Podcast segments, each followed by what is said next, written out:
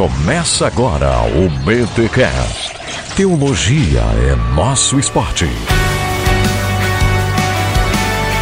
Muito bem, muito bem. Começa mais um BTcast de número 152. Eu sou o Rodrigo Bibo e muitas vezes eu tava firme é na paçoca, não na rocha.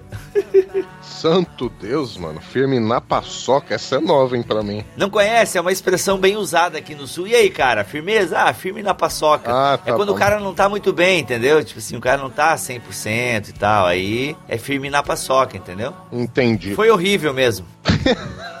É, foi sensacional. Só que não. Vai lá. É. Eu sou Alexandre Melhoranza e eu sou um monte de Sião. Nossa, velho. Que isso, cara? Meu Deus. Não, não tem? Ah, Os que confiam no Senhor são como os montes de Sião que não se abalam.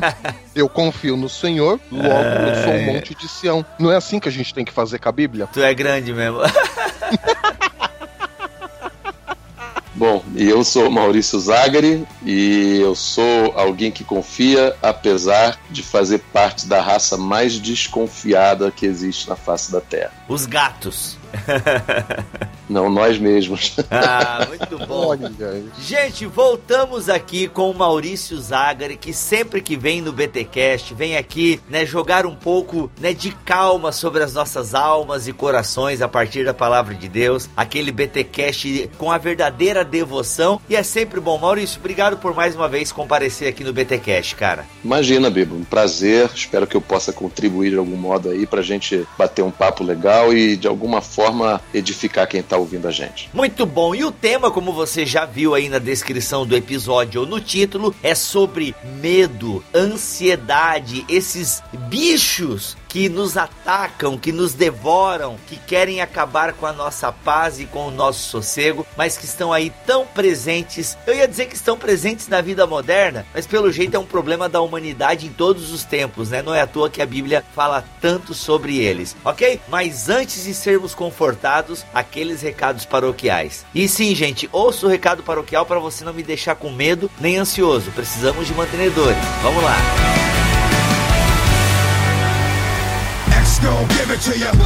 Wait for you to get it on your own. X gon' deliver to you. E nos recados paroquiais dessa semana, quero avisar que você só tem até o dia 19 de maio. Preste atenção, até o dia 19 de maio para participar da promoção Teologia é Vida, uma parceria entre o Bibotalk e a editora Vida Nova. E olha só o que nós estamos sorteando: um curso básico em teologia que é editado pela Vida Nova. Gente, são 12 volumes, uma verdadeira introdução à teologia. Autores brasileiros, internacionais, bibliologia, sistemática, filosofia, homilética, introdução ao AT, ao NT, entre outras disciplinas teológicas. Gente, um prêmio de mais de 400 pila. Olha aí, mais de 400 reais e nós estamos sorteando para vocês aí nessa parceria com a Vida Nova. Se você quiser concorrer, basta participar da promoção Teologia é Vida. O link para mais detalhes está aqui na postagem deste BTcast em bibotalk.com, ok? Até o dia 19 de maio de 2016 você pode participar da promoção. Leia lá o regulamento. A outra notícia é que a nossa lista de distribuição no WhatsApp já está funcionando fazem umas três semanas. Olha aí, se você já mandou o seu oi pro nosso número e não tá recebendo nada, manda um oi de novo. Por quê? Porque eu já cadastrei número errado. É até estranho, eu tenho lá 600 números cadastrados, mas eu só tô com duas listas, então é sinal que tem gente que tá lá nos meus contatos, mas eu não cadastrei. É que no começo acabei não dando nome pros contatos, deixei só o número e aí acabei me perdendo lá, gente, desculpa, I'm so sorry. Enfim, falando então que a nossa lista está funcionando, toda semana você recebe um devocional exclusivo na lista de distribuição do WhatsApp. Como é que você faz para participar? Pegue o número que está aqui na postagem deste BT Cash, nos salve em seus contatos, você precisa nos salvar nos seus contatos e mande um oi pelo WhatsApp que agora eu vou lhe salvar direitinho e você vai estar recebendo devocionais, os banners, entre outras coisas que a gente está preparando aí. Beleza? Temos também a lista no Telegram, se você usa somente o Telegram, que é bem melhor que o WhatsApp, né? Infelizmente ele virou backup do WhatsApp, mas o Telegram é bem melhor que o WhatsApp. Lá nós temos também uma lista de distribuição um canal de distribuição, basta você clicar no link que está aqui na postagem, bem como para participar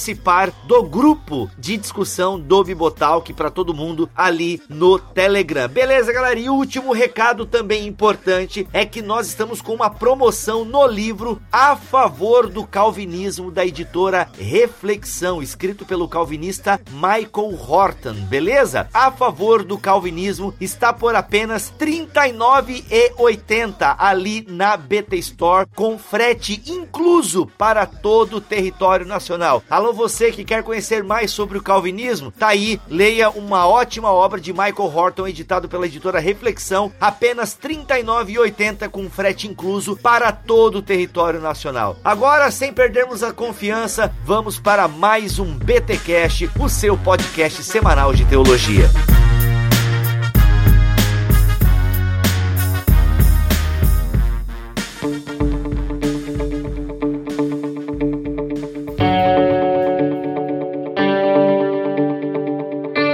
Gente, como eu falei no começo, o medo e a ansiedade parecem problemas modernos. Mas a Bíblia fala bastante também desses problemas, a questão da ansiedade mesmo, pelo menos na minha cabeça. Ela é. Não, o medo também. Agora começou a vir nos versículos falando sobre medo. Ah, como é que tu entende, Maurício? Medo e ansiedade parece um problema moderno, mas não é, certo? É, o medo e a ansiedade existem desde que a humanidade é a humanidade, né? Você pega desde o Éden, né, no momento em que é, Adão e Eva transgridem e eles percebem o que fizeram e tentam se esconder de Deus, eles já se escondem com medo do Senhor. Então ali, logo que o pecado entra na humanidade, você já tem o medo é, entrando junto. Eu costumo dizer que o pecado ele é como uma locomotiva, né? Que ele invadiu o Éden carregando um monte de vagões, né? Morte, é, inferno, medo, ansiedade, tudo isso é fruto do pecado. São resultados, né? Diretos. São resultados do pecado, porque a humanidade foi criada numa situação de plenitude, em que não havia razões para se temer nada pela presença íntima e direta de Deus, e não havia por que ter ansiedade, porque até a gente pode entrar um pouquinho na, na definição do que seria medo e ansiedade, que é uma ligeira diferença, né? É, até se você vai no dicionário, algumas definições de medo, de ansiedade se interrelacionam. Então eu costumo dizer que são como gêmeos siameses, né? Eles não existem é, independentes um do outro, os dois estão sempre interligados. Agora, eu, eu para tentar explicar o que é medo, a diferença de medo para ansiedade, eu vou tentar usar uma ilustração, que é a famosa imagem de você encontrar um leão na floresta, né? Uhum. O, o medo é aquela reação natural que o ser humano desenvolve, desenvolveu de reação diante do perigo. Uma situação de perigo, seja ele real ou imaginário, se apresenta e por isso você tem o medo, que é aquele estado de espírito que faz você reagir a uma ameaça. Então você deu de cara com o leão na floresta, tum, você está com medo. Agora, a ansiedade, ela é um estado de sofrimento que já começa antes do medo, diante da possibilidade de estar numa situação de perigo. Então, por exemplo, é, a ansiedade,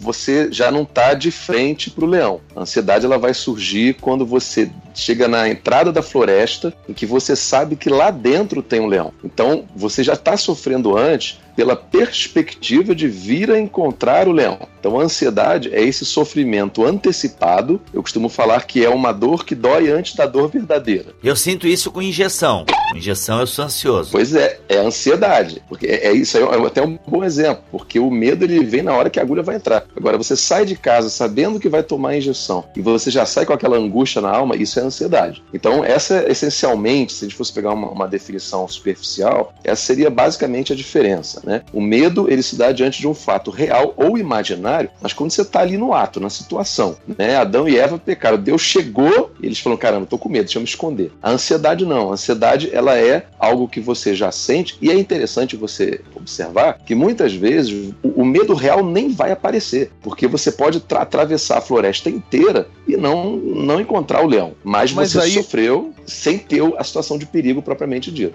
Então, Zagari, nesse caso, o medo ele é um sentimento realmente, não um sentimento ali 100%, né? Só que no caso da ansiedade, eu assim, estaria errado em dizer que aí é um processo mais da consciência do que um, um sentimento ainda, porque assim, imagina, ele se dá conta, ele está consciente de que ele vai entrar na floresta. E por saber determinadas coisas, por saber que provavelmente pode ter um leão, talvez não haja, mas ele sabe que pode, existe essa possibilidade, ele tem a consciência disso e por causa desta consciência vem a ansiedade. Aí, puxando isso pro pecado, será que o homem, no fundo, ele não sabe, sabe nesse sentido mesmo, cognitivo, ele não sabe que está longe de Deus e por ter essa consciência que está longe de Deus, vem a ansiedade e pela ansiedade, tudo aquilo que advém dela, todas as consequências e manifestações dessa ansiedade? Ó, isso é uma coisa bem profunda, porque, na verdade, eu penso assim, é, a pessoa que está longe de Deus, ela não tem essa percepção de que ela está longe de Deus. Então, essa ansiedade que você está falando, eu só vejo ela ser possível entre pessoas que já foram alcançadas pela graça. Porque a pessoa tá. que está longe de Deus não, não teria por que sofrer pelo fato de estar longe de Deus. É claro que a gente sabe que existe aquele vazio, mas que muitas vezes não é identificado como a ausência divina. Assim, no... é nesse sentido mais agostiniano, né? Aquela coisa, né? Minha alma estava inquieta e só encontrou repouso em ti. Isso não seria uma espécie de ansiedade, mas ou, ou eu estou viajando muito com Agostinho agora? Oh, eu acho que você está viajando um pouquinho. mas, faz, mas faz um certo sentido. Eu entendo o que você está dizendo. Eu acho Sim. que nesse caso é uma. Eu não chamaria de ansiedade. Talvez tá. seria mais uma busca, né? Tá. Porque é, é, é, o desejo por algo que não se sabe muito bem. A ansiedade realmente ela se apresenta de algo diante de algo que você percebe, que você tem claro na sua mente, ou pelo menos você tem uma expectativa. A crise que a gente está vivendo, não dá para a gente fazer um exemplo assim? A crise ela existe, ela é real, mas tem muita gente que tá trabalhando, que tem o seu emprego, que tá ganhando ali, né, o dinheirinho no quinto dia útil do mês, mas, cara, a crise, né, que se fala tanto, deixa o cara ansioso, entendeu? Mais ou menos nesse sentido? É isso aí. Se você traz a discussão do transcendente para o imanente, você vai ter, eu acho que, uma, uma gama de possibilidades de medos e ansiedades muito maiores. Né? Eu acho que é válida sim a questão que o Melhoranza levantou, porque é um problema, isso na verdade é um problema que nós cristãos enfrentamos, porque nós somos por essência o povo que deve confiar em Deus. A confiança, eu escrevi um livro chamado Confiança Inabalável, um livro para quem quer vencer o medo e a ansiedade, né? Confiança inabalável, na verdade, é um sinônimo de fé. Então, grande, o grande paradoxo que eu enxergo entre nós cristãos é que nós somos o povo que se alicerça na fé. A salvação vem pela fé, é impossível agradar Deus sem fé, nós vivemos por fé e, no entanto, a nossa fé é tão pequena. Se você for analisar o dia a dia dos cristãos, as nossas dificuldades, os nossos medos, os nossos anseios, as nossas crises, muitas vezes são motivados e são provocados pela falta de fé. Então a gente sente e a gente, a gente sabe que a gente é movido por uma crença em Deus, a gente confessa a nossa fé em Deus, mas se a gente, se a gente for destrinchar isso aqui, vocês vão ver que existem muitas situações na vida em que é, a gente sofre com medo e ansiedade justamente porque a gente não crê tanto quanto a gente acha que crê, ou a nossa confiança não é tão inabalável assim quanto a gente acha que é. Vem, filhão, confia no papai. Pode pular que o papai segura. É interessante você falar isso, Zagari, porque me remete um pouco né? E aí eu não vou me estender nisso, senão a gente corre o risco até de mudar de, de assunto aqui. Mas eu lembro muito do profeta. Tô cronometrando aqui para ver o quanto que é o teu não vou demorar muito. Vai lá, Milho. Ah, tá, isso, isso. Você sabe que eu sou perigoso, né?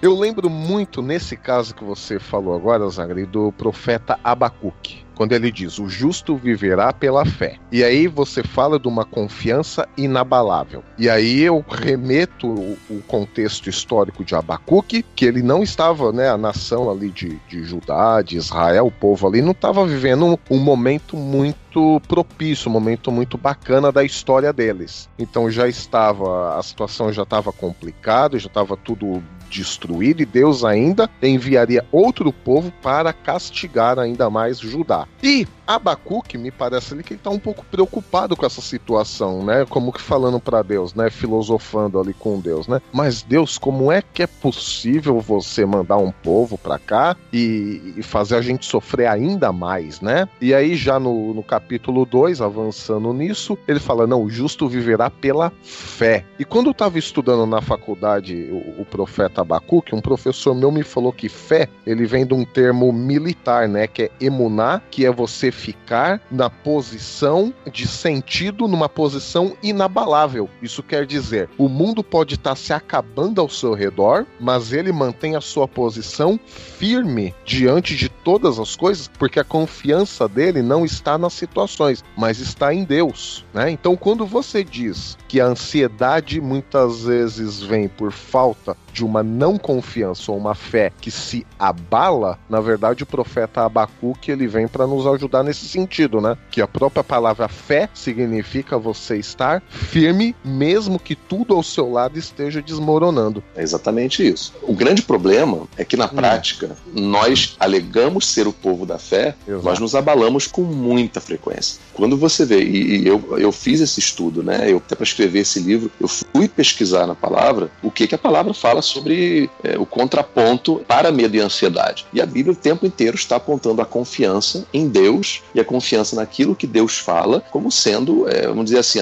o remédio para essa doença chamada medo, para essa doença chamada ansiedade. Só que essa proposta, né, essa, essa definição perfeita, é, exegética perfeita, que vem de Abacuque, inclusive, é, a gente não encontra ela é, na prática. O que você mais encontra na igreja é gente sem fé gente padecendo de muitos medos, de muitas ansiedades. E quando você vai conversar com elas, você vê que é, é, elas não estão tão inabaláveis assim quanto você pensa. E aqui eu vou dar um exemplo bem prático. Quando eu fui fazer essa pesquisa para fazer escrever esse livro, eu pesquisei em diversos é, centros de pesquisa no Brasil e no exterior quais são os principais tipos de medo que existem. Um dos maiores medos e é, acho que é natural que seja assim. Barata.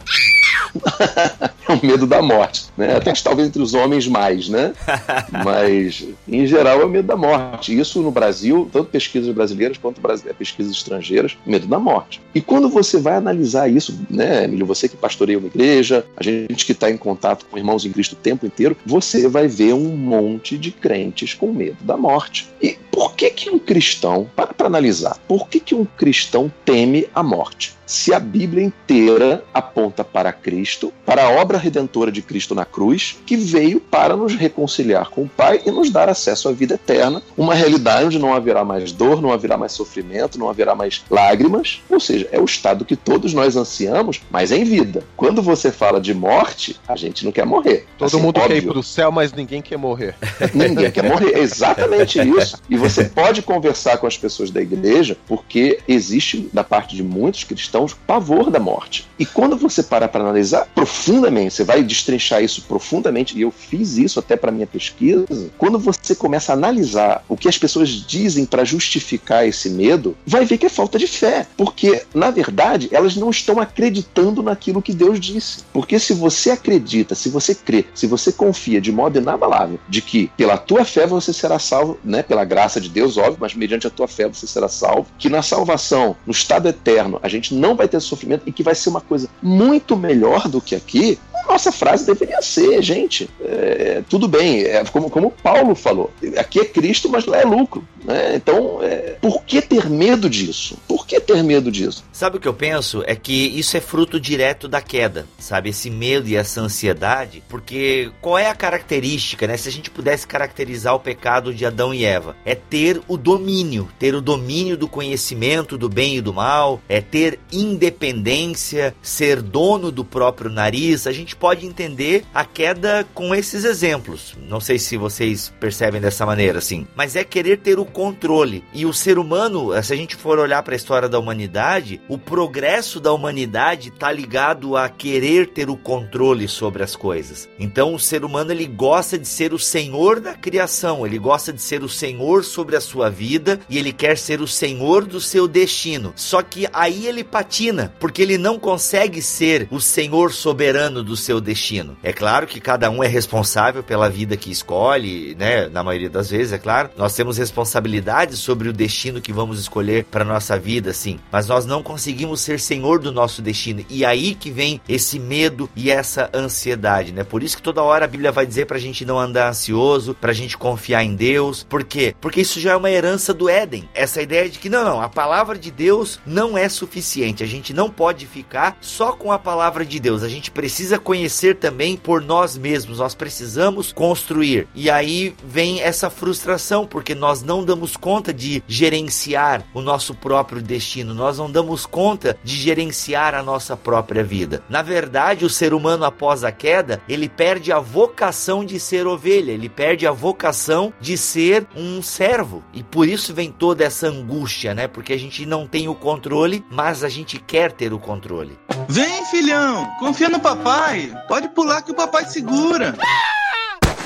Antes de vir pra cá, que isso que você falou, Bibo, tem muito a ver eh, até um pouco com a minha vida antes de vir aqui para a França. Logo que recebemos o convite, né, eu, a minha família, né, para eu vir fazer os estudos de mestrado aqui na França, nós não havíamos procurado nada, não fomos nós que fomos lá cavar isso, ah, vamos ver se dá certo um mestrado na França. Isso foi um convite que veio, eu não esperava isso, foi dando certo, mas à medida que as coisas se concretizavam, tanto eu como minha esposa, a gente tinha medo de nos desfazer de alguma coisa. Então veja o, o quanto isso é sério e, e, tem a ver com o que o Zagari falou agora há pouco também, né? Nós cremos em Deus, nós lemos a Bíblia, eu estava vindo aqui para estudar teologia, conhecer mais a Bíblia, e aí o que que acontecia? Falou, e agora, hein? A gente pede demissão agora ou depois? Tá, mas e se a gente pedir demissão? E veja só, se a gente pede demissão e dá errado depois? Falou, não, mas por que que daria errado se aconteceu isso, isso, isso e aquilo, né? E, mas aí se dá errado, a gente não tem mais emprego, aí não vai mais e tal, né? Só que aí as coisas foram se encaminhando, viemos para cá. E aí as outras outras coisas foram acontecendo. E agora, será que a gente faz isso ou faz aquilo, né? E aí Deus ia confirmando cada passo, a gente ia andando conforme esses passos, mas no fundo, no fundo, sendo bem franco, bem sincero mesmo, a gente tinha essa ansiedade porque eu senti sentia em mim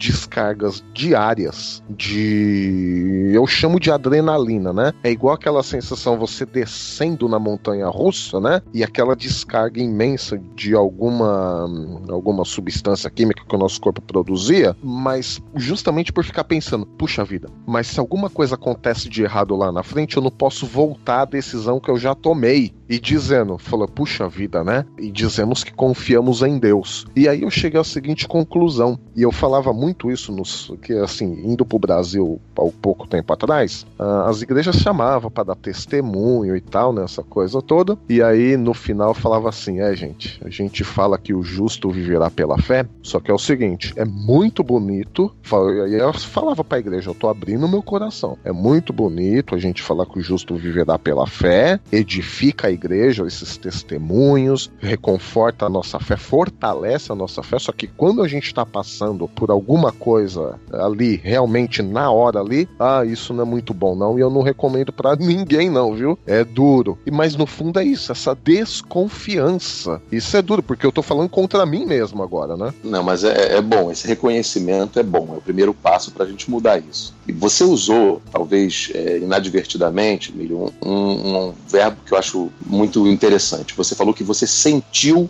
é, esse receio, você sentiu essa ansiedade uhum. diante dessa situação. Na verdade, grande, a grande questão da confiança em Deus, ela é uma oposição ao sentimento. Ela é extremamente racional. A nossa confiança em Deus se baseia na confiança em uma revelação escrita numa, num livro. Exato. Não é? É racional. É racional, é racional exato. Eu, eu vivo então, repetindo gente... isso, inclusive. é, a gente vive um paradoxo muito grande. E se você para para pensar, a nossa confiança em Deus é tão pequena pequena, ela é tão mirrada que, por exemplo, mas se eu perguntar na igreja para todo mundo, você confia em Deus? Todo mundo vai dizer amém. Pode ter certeza que vai dizer, porque ninguém vai, vai, vai admitir que às vezes não confia. Agora, se eu perguntar assim, você confia no homem? Ah, não, maldito é o homem que confia no homem. Aí eu pergunto, tá bom. Agora, você entra no, naquele ônibus que você pega para ir para sua casa com medo e com ansiedade? Ou você confia naquele motorista, que é um homem, e você relaxa sentado no banco, lê um livro, mexe no seu celular, até que ele te deixe no ponto do ônibus em que você tem que saltar. Eu não vejo ninguém apavorado, com medo, com ansiedade, porque vai pegar um ônibus com medo de que aquele motorista não leve ele para o lugar onde ele quer. Ele confia no motorista. Não, eu vou pegar esse motorista, esse ônibus, porque eu sei, eu confio que ele vai me levar até onde eu quero. Aí eu pergunto, tá bem, então você quer ir, é, sei lá, você quer evangelizar. Você confia é, em que Deus vai garantir você? Ah, não sei, porque pode ser que não, e aí vão me tratar mal. Aí, então, assim,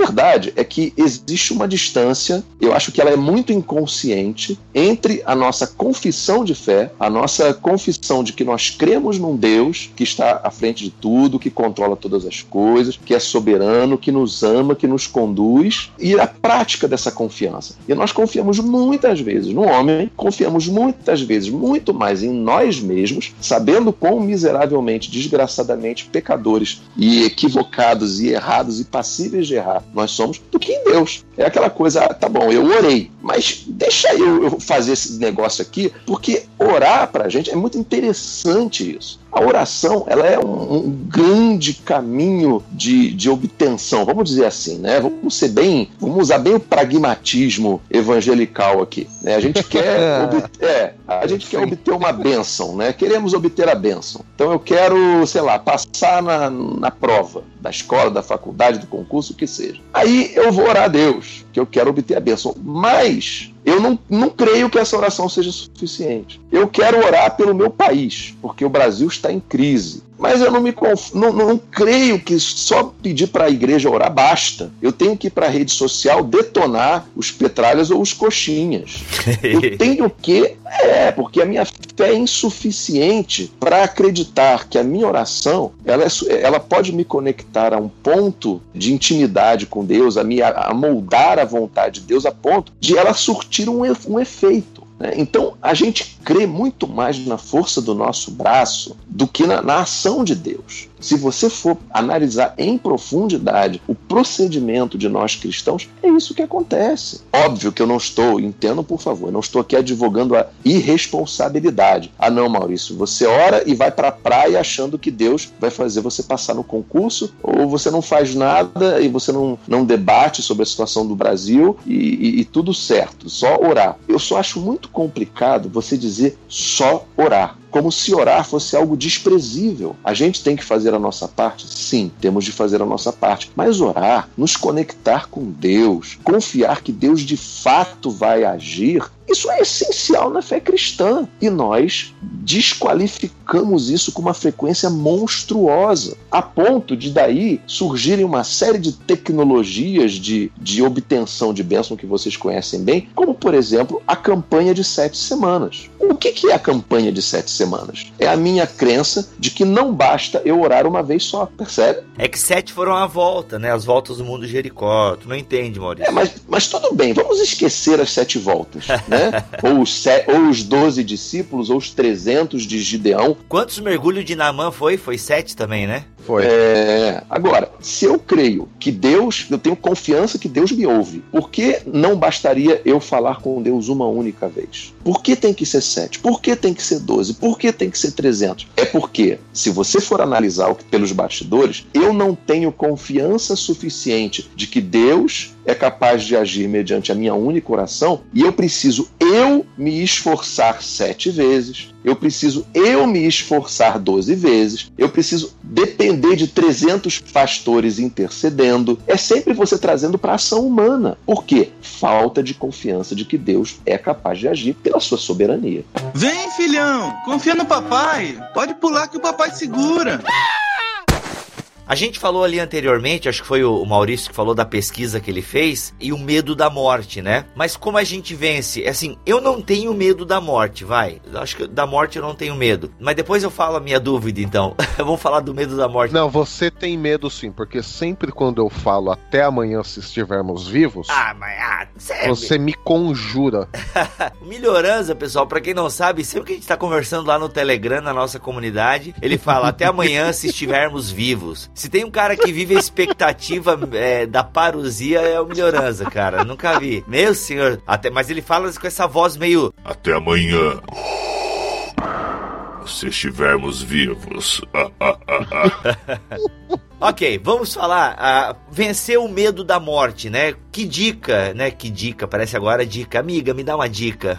Não, mas quais são os subsídios, então, é, das escrituras pra gente falar sobre a morte, né? Sobre o medo da morte. Depois até eu queria que o Milho contasse um pouco a experiência que ele teve essa semana, na semana da gravação. Bom, é, na verdade, é, subsídios que a gente tem para não ter medo da morte vai de Gênesis a Apocalipse, né? Quando você tem todas as promessas de vida eterna, você tem Deus afirmando a eternidade ao lado dele. Você pega, por exemplo, Hebreus 2, de 14, versículos 14 e 15, você tem dizendo: Visto que os filhos são pessoas de carne e sangue, né? Jesus, o Filho, também participou dessa condição humana para que, por sua morte, libertasse aqueles que durante toda a vida estiveram escravizados pelo medo da morte. Então, Jesus veio para participar da condição humana, entre outras coisas, para libertar aqueles que durante toda a vida estiveram escravizados escravizados pelo medo da morte. E aí você vai percorrer as escrituras, eu poderia ficar aqui é, uma hora só falando passagens bíblicas que falam sobre é, a, a, maravilha que vai ser a eternidade. Você tem João 12, 24 e 25, você tem Apocalipse 21, de 1 a 4, você tem é, Lucas capítulo 16, enfim, você tem aqui muitas passagens. Né? Você tem João 8, 51, em que Jesus fala: Seguro-lhes que se alguém obedecer a minha palavra, jamais verá a morte. Que morte que ele está falando? Morte eterna, né? morte espiritual espiritual, não morte física. Né? Você tem uh, João 5, 24 e 25, que diz: Quem ouve a minha palavra e crê naquele que me enviou tem a vida eterna e não será condenado, mas já passou da morte para a vida. Eu lhes afirmo que está chegando a hora e já chegou, em que os mortos ouvirão a voz do Filho de Deus e aqueles que a ouvirem viverão. E por aí vai. 1 Coríntios 15: Quando você semeia, não semeia o corpo que virá a ser, mas apenas uma simples semente, como de trigo ou de alguma outra coisa. Assim será com a ressurreição dos mortos. O corpo que é semeado é perecível e ressuscita imperecível. É semeado em desonra e ressuscita em glória. É semeado em fraqueza e ressuscita em poder. É semeado um corpo natural e ressuscita um corpo espiritual. E por aí vai. Então, assim, a, a Bíblia ela está salpicada o tempo inteiro de passagens que nos afirmam peremptoriamente que aqueles que estão em Cristo terão uma, uma vida de glória na eternidade. Terão é, um estado, o estado eterno é um estado incorrupto é um estado sem dor, é um estado sem sofrimento, é um estado é, em que vamos estar na presença de Deus. Nós finalmente veremos esse sobre quem nós tanto falamos, que nós louvamos, que nós cantamos. Nós estaremos diante do trono celestial de Deus, num estado de alegria, regozijo, de paz. Então, o que que poderia nos fazer temer esse estado? Vamos tirar aqui essa palavra que às vezes quando a gente fala pode criar na nossa imagem aquela figura do, do da caveira encapuzada segurando uma foice, né? Aquela coisa apavorante.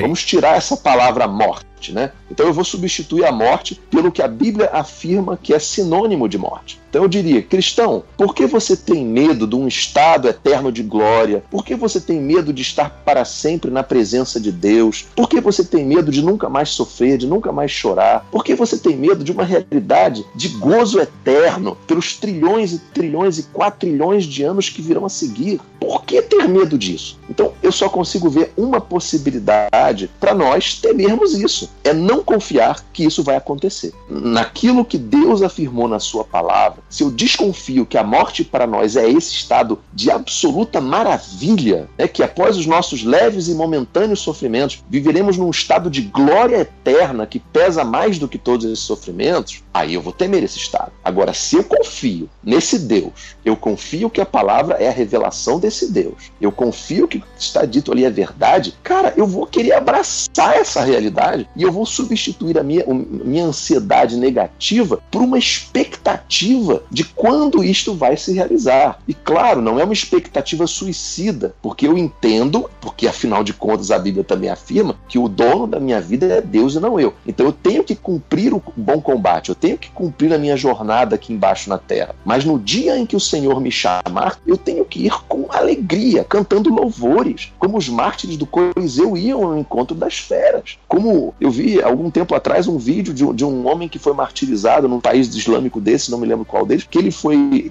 sentenciado à forca e ele subiu na forca sorrindo. Não sei se vocês viram essa imagem. E ele se despediu da mãe sorrindo, Caraca, alegre, feliz, porque ele sabia. É, eu não, não me lembro agora, eu acho que não sei se foi no Irã, no Iraque, não me lembro agora onde foi. Mas um cristão que foi condenado por blasfêmia, foi condenado à forca, e a cena é, é linda, é um homem na, com a corda no pescoço, olhando para trás, segundo o relato de quem fez a foto, ele estava olhando para sua mãe, se despedindo dela, sorridente, porque sabia que em poucos instantes ele estaria como o ladrão da cruz, ainda hoje estaria no paraíso com o Senhor. Agora, nós não vivemos essa crença, nós não temos essa confiança e ficamos apavorados. Por quê? Por que se nós confiamos na palavra de Deus? Por que se nós confiamos que Deus foi quem disse isso pra gente? Esqueça medo da morte. É medo de viver uma vida eterna, de alegria, de gozo e na presença do Senhor dos Senhores. Não podemos temer isso. Então, se nós temos um pânico disso, nós tememos isso com medo, aquela coisa que nos paralisa, algo está errado com a nossa crença e devemos parar para refletir sobre isso.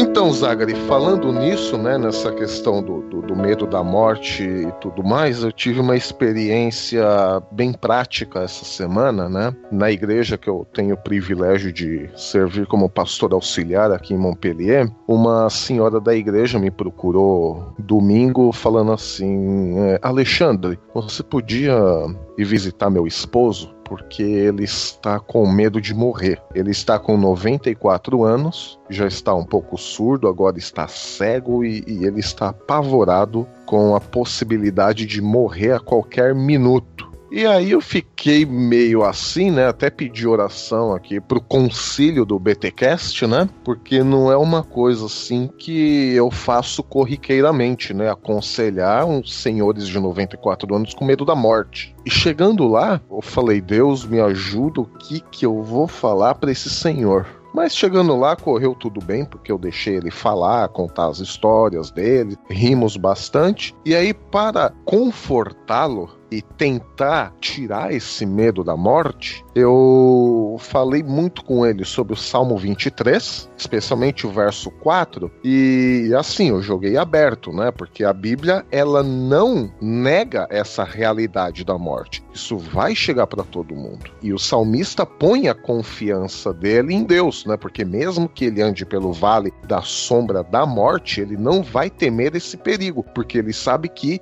Deus está com ele. Conversei um pouquinho sobre isso com ele, né? E em seguida eu emendei na questão ali de no capítulo 5 de Romanos, falando do nosso estado como pecadores do como nós somos reconciliados com Deus pela morte de Cristo e como a morte e a ressurreição de Cristo nos dá a certeza, a esperança, e aí eu avancei um pouco para essa questão da certeza da vida que nós temos em Jesus. E aí eu falei para ele que esta vida não é só uma vida que começa após essa passagem da morte, é uma vida que começa aqui e agora e ela continua. A vida que nós temos com Deus, a vida, o, o caminhar nosso, nosso caminhar como cristãos com Deus, ela começa aqui e agora, porque Jesus fala em, no Evangelho de João que a vida eterna é o quê? É conhecer a Deus, conhecer a Jesus. Ó, de novo aí essa questão do saber, né? Do estar consciente de vida eterna é conhecer a Deus, é conhecer a Jesus. Então eu trabalhei muito essa questão com ele de saber, de conhecer e que essa vida não é uma vida só após a morte, é uma vida que começa aqui e agora. Então não, não tem o que temer. E eu falei exatamente isso para ele. O Senhor não tem nada que temer. O Senhor está seguro.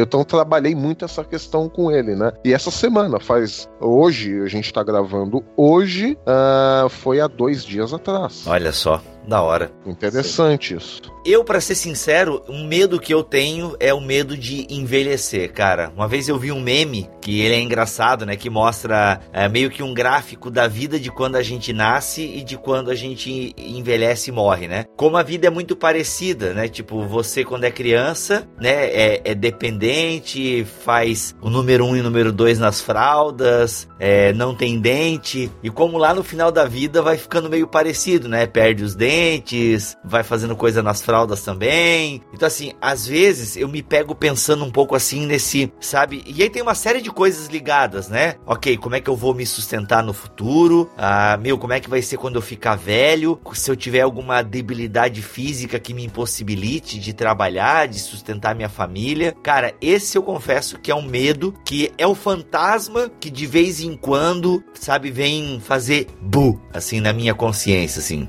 Eu preciso preciso.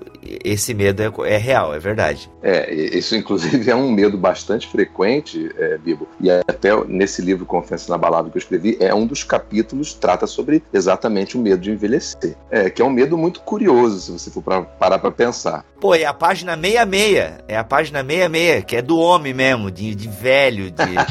Caramba, olha aí. Vem, filhão, confia no papai. Pode pular que o papai segura. Agora, é interessante isso porque a vida nos oferece duas possibilidades. Né? Se a gente considera que Jesus não vem antes disso, temos duas possibilidades. Ou você morre ou você fica velho. É um ou outro. Então, se, você, se as pessoas viverem né, encharcadas por esse medo ou da morte ou da velhice, elas vão ter uma caminhada muito difícil, porque algo acontecerá. Um dos dois virá. Ou vai morrer ou vai ficar velho. Agora, se a gente for olhar em termos é, escriturísticos, a Bíblia ela sempre aponta a velhice, a, a vida longa, como uma bênção de Deus. É claro que a gente entende as dificuldades que existem é, na velhice, limitações, dependência. Agora, quando a gente começa a olhar, por exemplo, para o fato de que o cumprimento do mandamento de honrar pai e mãe é, tem como, é, vamos dizer assim, uma recompensa, né? É, uma vida longa na terra, né? Êxodo 20, 12 diz lá, né? Honra teu pai e tua mãe, a fim de que tenhas vida longa na terra que o Senhor, o teu Deus, te dá. Então, primeira coisa, quem nos dá vida longa sobre a terra é Deus. Isso é visto naturalmente, é, infere-se aqui que isso é uma bênção, não uma maldição. E, e é um, um, uma. Eu, eu, vou usar essa palavra, né? Uma recompensa, um galardão pelo fato de honrarmos nosso pai e nossa mãe. E quando você começa a ver é, ao longo da Bíblia e estudar tudo o que a Bíblia fala, né? É, hermeneuticamente, se, se a gente fosse estudar aqui o conceito da velhice à luz da Bíblia, você vai ver que sempre que se trata da, da, da velhice é com aspecto positivo. Né? Você tem Provérbios 20 e 29, diz que a beleza dos jovens está na sua força, a glória dos idosos nos seus cabelos brancos. Né? Você vai ter diferentes passagens em que há um aspecto glorioso, bonito, abençoado na velhice, e quando a velhice não chega, isso é visto como uma maldição. É o caso, por exemplo, é dos filhos de Eli. Né? É, quando tem o um problema lá com os filhos de Eli, que faziam aquelas, aquelas cafajestadas todas lá na porta do santuário, é, Deus vira para Eli e fala para ele: É chegada a hora em que eliminarei a sua força e a força da família de seu pai, e não haverá mais nenhum idoso na sua família, e você verá aflição na minha habitação. Embora Israel prospere, na sua família ninguém alcançará a idade avançada, e todos os seus descendentes morrerão no vigor da vida. Eu não entendi o que ele falou. Então, como é que eu enxergo na prática isso, Rodrigo? Eu acho que é, existem as possibilidades de fato da gente ficar debilitações é, e limitações físicas também. É, a gente pode ter que depender de outras pessoas. Agora, eu acho que nesse caso a gente tem que entender primeiro, confiar em Deus, que isso é uma benção, e trabalhar, fazer a nossa parte para que as nossas nossos anseios, as nossas dificuldades com a velhice, elas sejam sanadas. É você, seja você construindo uma possibilidade de sustento é, na sua vida futura, uma, uma aposentadoria, um plano de previdência privada, você construir, claro que isso aqui não é visão interesseira, mas eu acho que é uma consequência natural, você construir bons laços de relacionamento com pessoas que vão fazer parte de uma comunidade que vai te abraçar na tua velhice, vão ser os seus amigos, né? As pessoas que é uma consequência natural do, que é ser igreja. E a partir daí, claro, que aí, quando se vier o sofrimento na velhice, entender também que essa é, é, é, a, é, a, vontade de Deus, né? Que às vezes as pessoas vão ter limitações. Meu pai, por exemplo, ele tá senil, né? O meu pai tá com 83 anos, ele enfrenta um processo de senilidade que lhe impõe uma série de situações é, e óbvio que isso me faz refletir sobre essa situação. Já vem algum tempo que eu reflito sobre isso. E eu até tenho uma, uma, uma teoria própria minha. Eu acho que em grande parte, é, Bibo e, e, Milho, a, as nossas limitações físicas, as nossas dores, as enfermidades, de certo modo, e, e isso aqui eu tô, é, é, um, é, um, pensamento apócrifo, tá? Não é informação bíblica, não. Isso aqui é uma, é uma ideia minha. Deixa eu deixar isso bem claro. Digo eu, não o Senhor. Digo eu, não o Senhor. Eu creio que isso também é fruto da misericórdia de Deus, porque quando nós vamos vendo a canseira e o enfado que esta vida nos reserva, a gente já começa a se desapegar dela. A gente não quer continuar habitando. Você vê que é muito mais é, é, é, simples, vamos dizer assim, para um idoso ele se desapegar da vida do que para um jovem. Eu acho que esse caso, até desse senhor de 94 anos que falou com, pediu um aconselhamento para Alexandre, é até um caso mais raro. Você vai encontrar os idosos muito mais tranquilos. Não, meu filho, já vivi o que tinha que viver, chegou a minha hora. Então eu acho assim que tudo o que a velhice envolve já é parte de uma preparação divina para nós nos desapegarmos dessa vida e partirmos com mais tranquilidade para a eternidade. Né? Olha né? aí. Mas claro que isso é um ah. pensamento meu, um pensamento meu, mas eu, eu até dessa forma eu vejo as limitações físicas e as doenças da, da velhice, as dores no quadril, aquela coisa, como parte também da graça de Deus, do amor de Deus, da misericórdia de Deus, nos preparando para a partida dessa vida. A bisavó da, da Ana Cláudia, minha esposa, ela morreu com 101 anos, né? E quando ela fez 100 anos, nós estivemos lá no, no Rio de Janeiro para comemorar, né? E, e, eu lembro que ela, ela falou assim: Puxa vida, eu não vejo a hora do Senhor me chamar logo, porque eu prefiro estar com Ele do que continuar. E ela tava bem, viu? Ela do que com vocês. É isso Quase. aí. Eu acho que, acho que ela queria ter falado isso, mas a gente via nos olhos dela, nas palavras dela, essa vontade realmente de, de estar com o Senhor o mais rápido possível, né? E aí eu conheci há pouco tempo aqui na França também um senhor que tem. tá vivo ainda, se não me engano, tem 106 ou 107 anos, né? E, e aí ele fala assim: não é possível. Deus acho que me esqueceu nessa terra. Eu quero ir, mas é, eu acho que ele que não me quer mais. tu vê só. Mas sentindo, pegando nesse né, gancho que o Zagari falou, sentindo essa questão, né, da, dos anos e tal, e compreendendo de uma certa maneira essa questão mesmo da misericórdia de Deus, né? Do olhar mesmo, né? E tem razão. Eu compartilho desse pensamento apócrifo, seu Zagari. e vai para os nossos manuscritos aqui do BT Cash. tá bom. É, eu olho pro Shed e eu falo, pô, senhor, tá aí, né? Se tu vier me perguntar, o Shed é uma referência legal para mim, né? Eu topo. eu acho que é isso. Essa senhora que, que o Milho ele mencionou, é, ela é o arquétipo da, da, da, idade avançada, né? E eu acho que, claro, não é, não é relegar o idoso ao ostracismo, enfiá-lo num, num, quarto fechado e esquecê-lo como um, um, velho móvel. Eu acho que o exemplo do Dr. Shed é muito visível de que a idade avançada ela é muito produtiva. Então é quando a gente vê, por exemplo, lá em Joel 2 e 28, que diz que os velhos terão sonhos e os jovens terão visões. Né? Então você vê que os, os velhos, os idosos, os anciãos, eles fazem parte é, do plano de Deus, eles fazem parte da, da, da, igreja, parte ativa. É coisa linda você dizer que os velhos terão sonhos. Né? Isso não é um, um papel de, de inutilidade, isso mostra uma participação dos velhos dentro do plano de Deus, profetizado por Joel. É, então, eu acho que nós temos que ver dessa forma: é enxergar os velhos como abençoados, não temer a velhice e, se ela chegar com as suas dificuldades, compreender que isso é parte da misericórdia de Deus. Vem, filhão, confia no papai. Pode pular que o papai segura.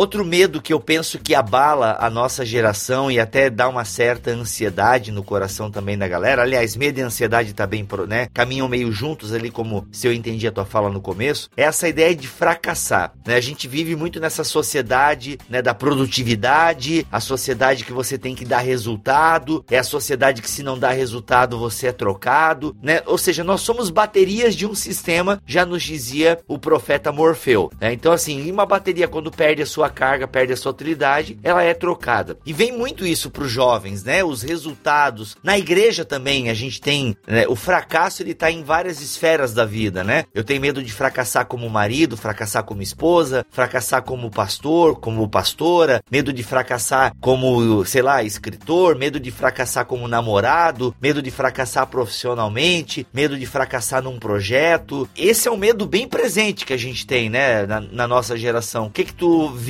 aí nas escrituras que pode nos ajudar nesse sentido, Zagari? Olha, é, o medo de fracassar, ele também, é, o, o que combate esse medo, o que resolve esse medo também é a confiança no Senhor, como todo tipo de medo que a gente vê nas escrituras. É, eu ia falar, a confiança é meio que essa. É o coringa, né? É, a fé, a confiança inabalável, ela é o grande antídoto pro medo. Ponto. A partir daí você vai trabalhar todos os diferentes tipos de medo. Antes de eu responder essa tua pergunta, essa tua colocação, por exemplo, no livro que eu escrevi, o Confiança Inabalável, eu pesquisei 30 tipos de medo diferentes. 30 tipos de medo, que são os mais frequentes apontados pelas pesquisas e os mais e também alguns que eu intuí a partir da minha vivência do que eu vejo. Agora, é, quando eu fui pesquisar nas escrituras sobre cada um deles, todos eles eram sanados pela confiança. Sabe? Não foi assim, ah não, é 15 deles você confia, os outros 15 não depende tanto disso. Não, sempre a confiança em Deus e a confiança naquilo que Deus fala, as escrituras apontam como o remédio para curar o medo. Tendo dito isso, quando você vai para a Bíblia e você vê essa questão do fracasso, a gente tem que usar uma palavra que está um pouco fora,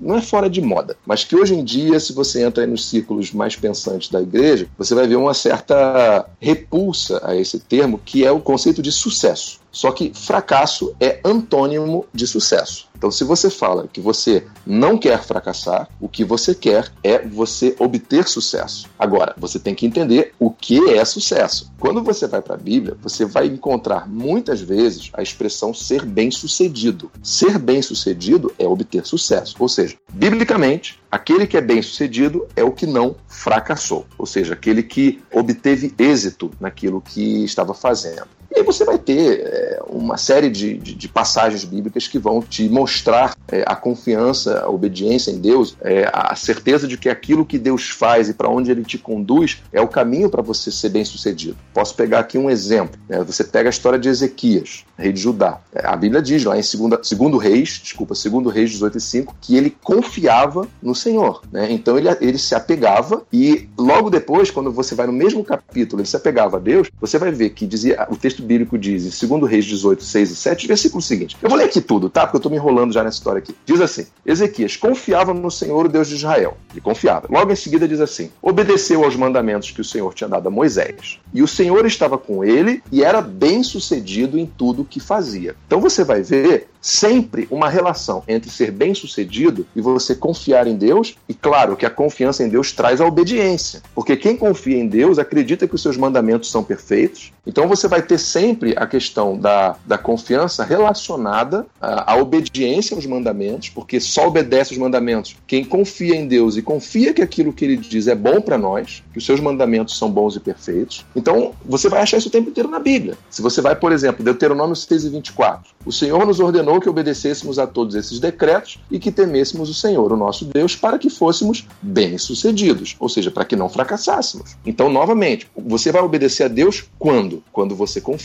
que aquilo que ele diz é a verdade, é o bem. Se você não, não é um cristão, por exemplo, você não confia em Deus, você não vai é, seguir mandamento nenhum de Deus. Isso é, isso é óbvio, né? Então, a obediência aos mandamentos de Deus é uma consequência da confiança que nós temos nele e que aquilo que ele nos propõe é o melhor. Você vai encontrar isso em várias passagens. Você vai, pode, pode pegar Josué, capítulo 1, versículo 7, Neemias, capítulo 2, versículo 20, Provérbios 16, 1 e 3, e por aí vai. Então, sempre que você. E aí, trazendo agora, saindo um pouco né, da, da questão teológica e vindo para a tua pergunta, né? A gente hoje em dia tem medo de fracassar, como é que a gente faz com isso? Bom, primeiro, é a gente confiar que Deus estava certo naquilo que ele diz.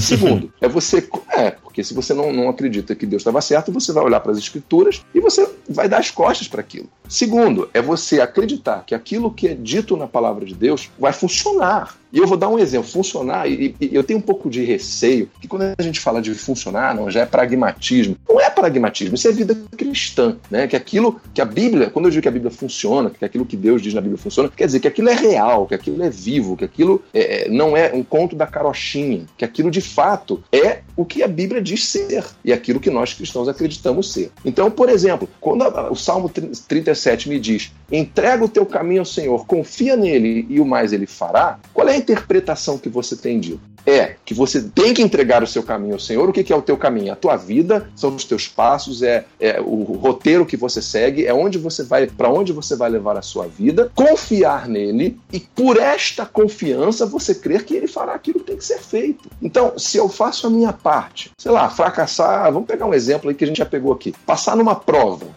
bem, bem, bem corriqueiro. Bom, você estudou, você fez a sua parte, entregou o teu caminho ao Senhor, confia, confia. O que não dá para confiar é que você vai para a praia e vai fazer a prova e Deus o mais ele fará. Isso não dá para confiar, porque aí você abriu uma situação de desobediência, de irresponsabilidade e você não teve uma confiança em Deus. Você depositou uma expectativa irreal na providência divina. É aquela história. Deus chega para o povo de Israel na hora de entrar na terra prometida e fala assim: olha só, na hora que vocês botarem o pé no Rio Jordão, eu vou abrir e vocês passam. Bom, o homem teve que fazer a sua parte. Ele teve que acreditar naquilo que Deus falou. Porque se eu não acredito, eu falo, ah, Deus está brincando. Eu vou botar o pé na água, o Rio Jordão vai parar de, de correr? Eu não, isso é, é balela. Não, eu confiei no que Deus falou e por isso eu agi, como uma consequência da confiança. E aí eu botei o pé no Jordão. E uma vez que eu botei o pé no Jordão, que eu fiz a minha parte, aí Deus abriu o Jordão, sabe? Então Deus fala: ah, vocês vão dar sete voltas aqui em torno de Jericó. Eu vou olhar para Deus e falar assim: ah, desculpa, senhor, mas isso aí é uma doideira. O que, que tem a ver uma coisa com a outra? O senhor não pode simplesmente dar um estalo no céu e essa muralha cair aí? Eu vou ter que andar sete vezes no sol, no calor, ficar tocando buzina, trombeta aqui. Para que isso? O que, que isso me ajudar? Mas Josué não questiona. Ele faz o quê? Ele confia no Senhor e por isso ele toma uma atitude, que é o quê? Sete dias lá andando em volta de, de Jericó. E depois que o povo de, de Israel faz a, a, a, o que Deus tinha mandado, aí sim a muralha vai cair. E você pode pegar milhões de exemplos aí, a história mesmo de Naamã que a gente falou aqui. Olha só, Naamã, mergulha aí nesse rio barrento. Vocês estão doidos, na minha terra tem um rio, água mineral, um troço muito melhor, hidromassagem. Eu vou mergulhar nessa, nessa, nesse lodo aí de vocês, não. Mas aí, finalmente, quando ele é convencido e quando ele confia na palavra do profeta de Deus, é que ele vai fazer aquela coisa doida. Mas ele vai. E aí, quando ele faz a sua parte, Deus vem e age. Então, assim, nós não podemos ser irresponsáveis. Nós temos sempre que ser guiados pela confiança confiança naquilo que Deus nos fala. Uma vez que nós seguimos o que Deus nos fala e agimos, aí sim nós podemos confiar que Deus vai agir. Então percebe que a confiança em Deus está numa ponta e está no começo e no final do, do, do, processo. Ela liga o processo de uma ponta até outra. É a confiança naquilo que Deus fala que me faz agir e uma vez que eu, que eu ajo, Deus vai fazer aquilo que eu confiei que Ele faria no final. Então a confiança ela tem que fazer parte da nossa vida cristã de uma forma viva, de uma forma pujante, sabe? E não dessa forma será que? Mas e se? Ah, não, pode ser que não. Gente, ou a Bíblia fala a verdade, ou ela não fala. E se ela fala a verdade, cara, a gente tem que confiar. A gente tem que confiar. E essa é a minha luta com essa, com essa proposta do livro, com essa minha proposta de passar essa mensagem. Conclamar os, os meus irmãos a olharem para a palavra de Deus com uma fé verdadeira, com uma fé autêntica, agindo de acordo com a crença que tem de fato. E não apenas, ah, não, é, eu creio, mas não creio tanto assim. Alguma coisa está errada. Vem, filhão, confia no papai. Pode pular que o papai segura que às vezes as pessoas também querem respostas muito para dilemas específicos da sua vida, né? E aí que às vezes elas não entendem, elas querem é aquilo que a gente conversou no BTQ sobre a vontade de Deus. E aí acho que gera uma frustração por causa disso, né? Porque elas querem, é, pô, seria tão bom se na Bíblia dissesse exatamente o problema que eu tô passando. Pô, será que eu devo fazer essa faculdade? A Bíblia podia ter um anexo ali, né? Para o meu problema específico e tal. É, é aí que as pessoas acabam se frustrando e tal em relação a isso. É por isso mesmo que um dos capítulos do meu livro fala sobre a confiança que vence o medo da vontade de Deus. Porque as pessoas muitas vezes têm medo da vontade de Deus, sabe? É, e por que isso? Porque elas querem fazer o que elas querem, elas não querem fazer o que Deus quer, e por isso elas preferem desconfiar daquilo que Deus fala que é o caminho. É aquela coisa, olha, lamento, Alexandre, você vai para a França, você vai largar o teu emprego, vai para a França. E se o Alexandre ama o Brasil e não quer ir? Ah, não. Então aí a minha, meu medo, minha ansiedade passa a ser com relação à vontade de Deus. Percebe? Não, não, é exatamente sobre isso que eu ia falar. E aí peço até licença para dar um pouquinho uh, esse testemunho na prática sobre isso, porque assim, eu nunca na minha vida planejei ser pastor muito menos na França. E aí, quando começou a vir essa questão toda, né? A proposta, num primeiro momento, era uh, vir fazer o mestrado em teologia e depois voltar para o Brasil. Antes de vir para cá, a gente orou muito, né? E, e, assim, a gente ia, aquela coisa que eu já falei antes, a gente ia confiando, mas no fundo aquela ansiedade que, que fazia até mal muitas vezes, né? Mas prosseguíamos, prosseguíamos. Eu, eu brincava, falei até assim, né, num dos, desses testemunhos, que eu tava me sentindo meio Indiana Jones da fé. Em que sentido? Deus, ele nos direcionava para uma situação X. Assim, não teria todo o tempo aqui, nem o, nem o programa é sobre isso. Mas nós sentíamos, nós víamos, né? Muito mais que sentir, a gente via que era esse direcionamento de Deus para nossa vida.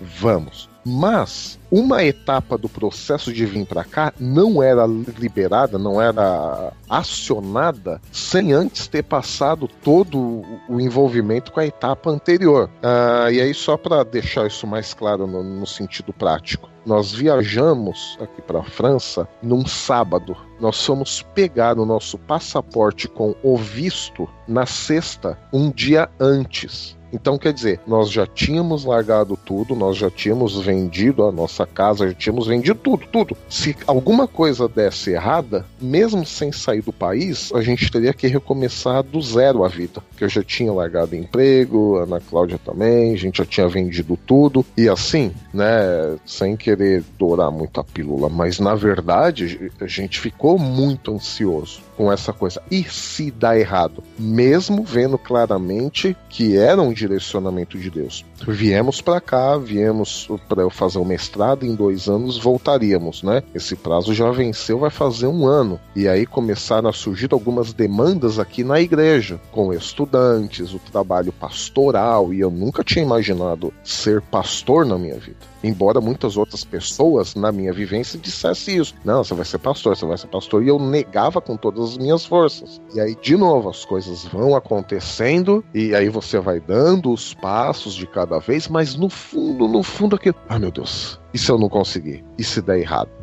E não sei o que. E o último caso foi agora, nesse aconselhamento que eu fiz. Falei, ah, meu Deus do céu, eu nunca aconselhei um senhor de 94 anos com medo da morte. Se eu não conseguir? E se isso? E aquilo? E aí, na hora ali, você relaxa e falou, Deus, é assim, ou você me dá as palavras certas aqui, o negócio não vai andar, né? E na hora lá eu vi que deu certo. Deu certo é horrível de falar, né? Que que foi bom, foi muito bom. A recepção do Senhor, depois eu mesmo vi, foi, puxa vida, que legal, né? Como Deus age, né? Mas é isso que o Zagari falou também, um pouco de medo da vontade de Deus. Essa, será que vai rolar? Será que não vai rolar? Poxa, mas e o que Deus fez até aqui? E agora a gente também tá passando por isso, né? E em que momento a gente vai deixar a França? A gente deixa a França? Não deixa? É uma decisão conjunta nossa da igreja, né? Então a gente tá de novo passando por por esse momento. Aí aí eu me pego conversando com a Ana Cláudia, minha esposa, falando assim: puxa vida, mas e a forma como a gente saiu do Brasil, como Deus direcionou até aqui, né? Será que a gente, a, a nossa fé é tão pequena, tão falha assim, que a gente vai continuar duvidando que se Deus colocou a gente aqui,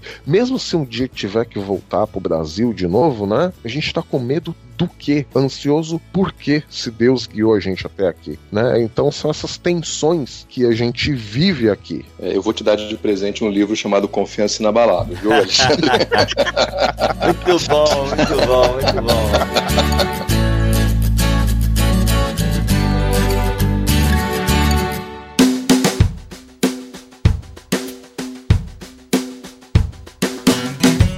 Vamos caminhando pro fim. Zagari, a sua palavra final, faça aí, né, o, o merchan do seu livro que saiu agora pela Mundo Cristão. Fique à vontade, por gentileza. A gente gostaria de papiar mais, mas a gente sabe também do teu tempo, da tua limitação aí de tempo e daqui a pouco você tem que pegar a sua filha. A gente não quer atrapalhar aí o teu dia a dia. Vai lá, parceiro. Tranquilo, gente. Eu quero agradecer vocês. Eu queria só deixar um salmo que eu acho um salmo fantástico com relação a essa questão, que é o Salmo 56, versículos 3 e 4, que diz assim: Eu, quando estiver com medo, confiarei em ti, em Deus, cuja palavra eu louvo. Em Deus eu confio e não temerei. Então, é uma das muitas passagens que contrapõe o medo né, à confiança, a confiança ao medo. Né? Poderia falar muitas passagens, como a história de Jairo, né, quando Jairo vai lá implorar para Jesus curar a sua filha e chega aquele, aquele recado do, do, pessoal da casa de Jairo: olha, não incomoda mais o mestre que ela já morreu. E o mestre vira para Jairo e fala: não temas, crê somente. Ou seja, em oposição ao temor, em oposição ao medo,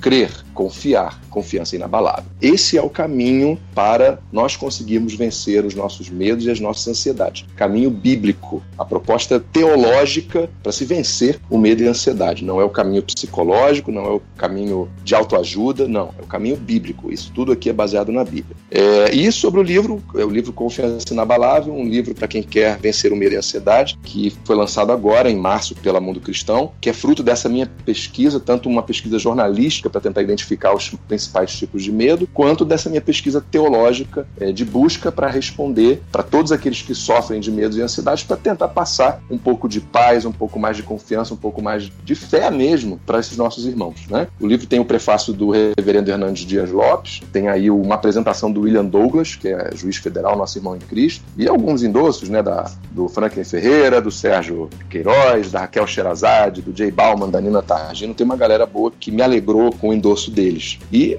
está aí à disposição, o livro está na Livraria Saraiva, na Leitura, na FENAC, na Nobel, as principais redes de vendas eh, seculares, inclusive, né? livrarias evangélicas como um todo, e se alguém prefere comprar online, tem no site da Editora Mundo Cristão, no site da Saraiva, é só entrar lá, www.mundocristão.com.br e vai achar rapidinho o livro, é, é, fácil. Eu quero agradecer demais, gente, Rodrigo, muito obrigado, Alexandre, é, c'est un plaisir d'être ici Oh, oh, vous. c'est un plaisir.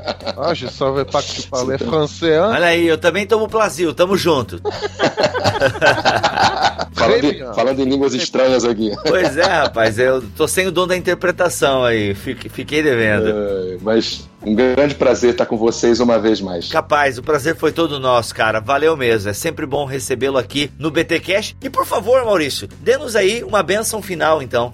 Bom, que Deus, nosso Pai, que Ele nos conceda graça, que Ele nos conceda paz, que o Espírito Santo esteja sempre conosco, nos chamando para o arrependimento e nos conduzindo pelas veredas difíceis da vida, e que a fé de Deus, que nunca esteja ausente do nosso coração, que cada um de vocês sempre ouça é, a voz de Deus mediante a Sua palavra, que é digna de toda confiança, que é digna é, da nossa entrega, sabendo que tudo aquilo que ali é afirmado não é conto da carochinha, mas é a verdade pura e simples, e que a nossa confiança seja sempre inabalável nessa verdade. Amém. Amém.